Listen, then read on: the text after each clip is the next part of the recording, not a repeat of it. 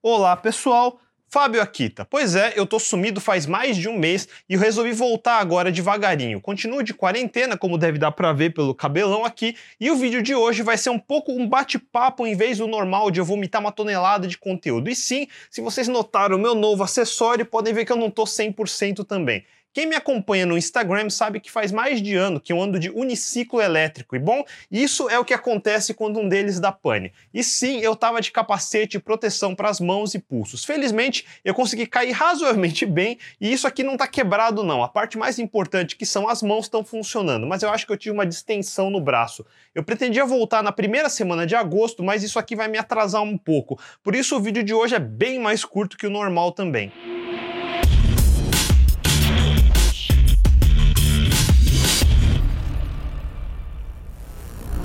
De qualquer forma, eu resolvi dar uma pausa nos vídeos porque eu tava ficando meio frustrado. Isso é uma coisa de como eu funciono e eu tenho mania de testar o limite de algumas coisas, como vocês podem ver pelo meu braço. É uma coisa meio masoquista mesmo, sei lá. Meu uniciclo vai até 35 km por hora, isso depois de desbloqueado, porque a trava de fábrica era 25. Se você força mais, ele vai freando para não passar do limite, só que o freio também aquece o motor e minha teoria é que o motor superaqueceu e por isso deu pane. A mesma coisa aconteceu com meus vídeos, eu fui forçando. Eu comecei fazendo vídeos de 15 minutos, daí fui acelerando, vídeos de 30 minutos, 40, uma hora, uma hora e meia, e eu não tenho muito freio até a hora que superaquece e dá pane.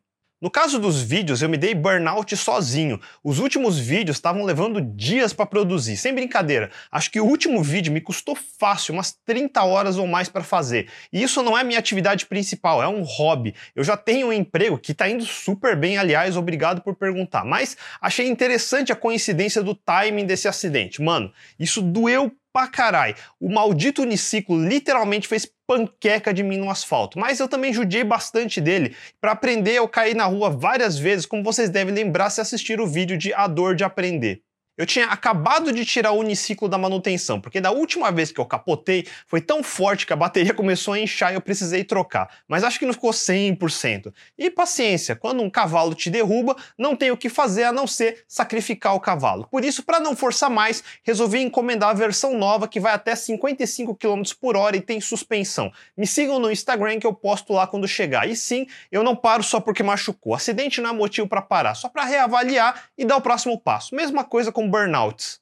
Portanto, não, o canal não morreu, vocês não vão se livrar de mim assim tão fácil. De qualquer forma, o timing foi providencial, porque eu não sei se vocês notaram, mas o canal acabou de completar dois anos, dia 7 de agosto. Eu ia voltar antes se não fosse pelo acidente, mas é uma boa hora para eu desacelerar um pouco os vídeos também. Eu já ultrapassei os limites que eu tinha em mente e eu preciso voltar a um ritmo mais sustentável. Muita gente me pergunta por que, que eu não abro um tweet quando eu estivesse jogando meus games, mas é por isso. Eu fatalmente ia acabar tornando a minha discussão descompressão, que é jogar num trabalho e aí não ia ser legal. Um dos meus objetivos fazendo esse canal foi testar se era possível fazer vídeos atemporais, ou seja, que não são motivados por propaganda ou tendências da moda só para tentar atrair mais visualizações. Pelas minhas contas, se eu conseguisse lançar vídeos semanalmente, sem interrupções, por dois anos, chegasse a 10, 20 mil assinantes no primeiro ano e perto de 50 mil no segundo ano, a meta estava cumprida. Só que por acidente acabou sendo três vezes mais que isso. A gente está com mais de 160 mil assinantes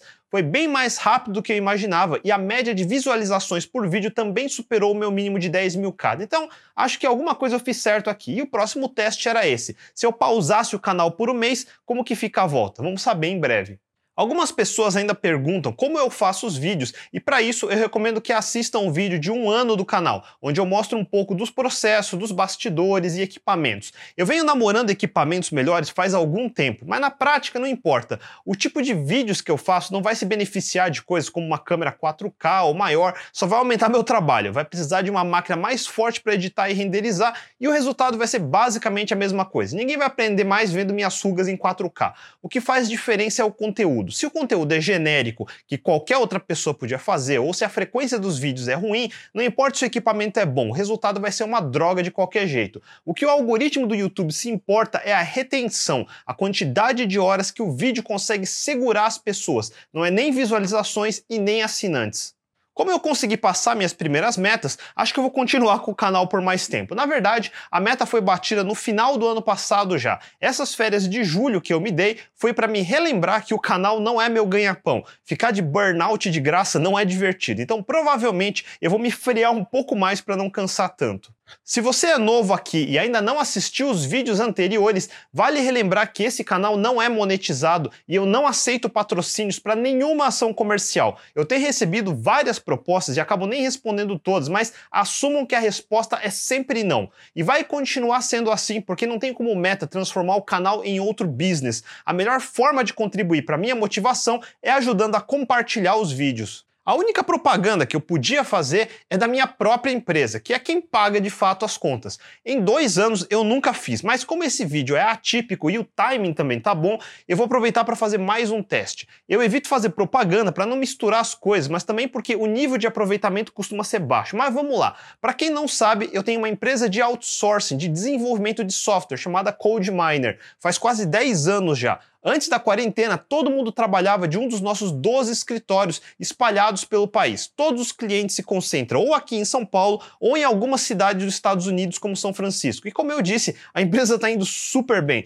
muito melhor do que o normal, aliás, e por isso, excepcionalmente hoje, resolvi anunciar que temos várias vagas abertas. Sendo curto e grosso, se você tem experiência em tecnologias JavaScript, tanto front-end como React, ou back-end como Node, também Ruby on Rails, Elixir, talvez Python, e principalmente tem mínimo de inglês para conversação e não só leitura, mandem seu currículo para o nosso e-mail de contratação que está aqui embaixo, become@codeminer42.com. Se você acompanha o canal, sabe que não é de hoje que eu falo que inglês é importante. Daí minha equipe vai entrar em contato para fazer entrevista e passar um teste. Estágio só dá se você estiver numa faculdade e estiver no último ano. Eu expliquei no vídeo de Começando na Carreira de TI que a lei exige intermediação de uma instituição de ensino para estágio.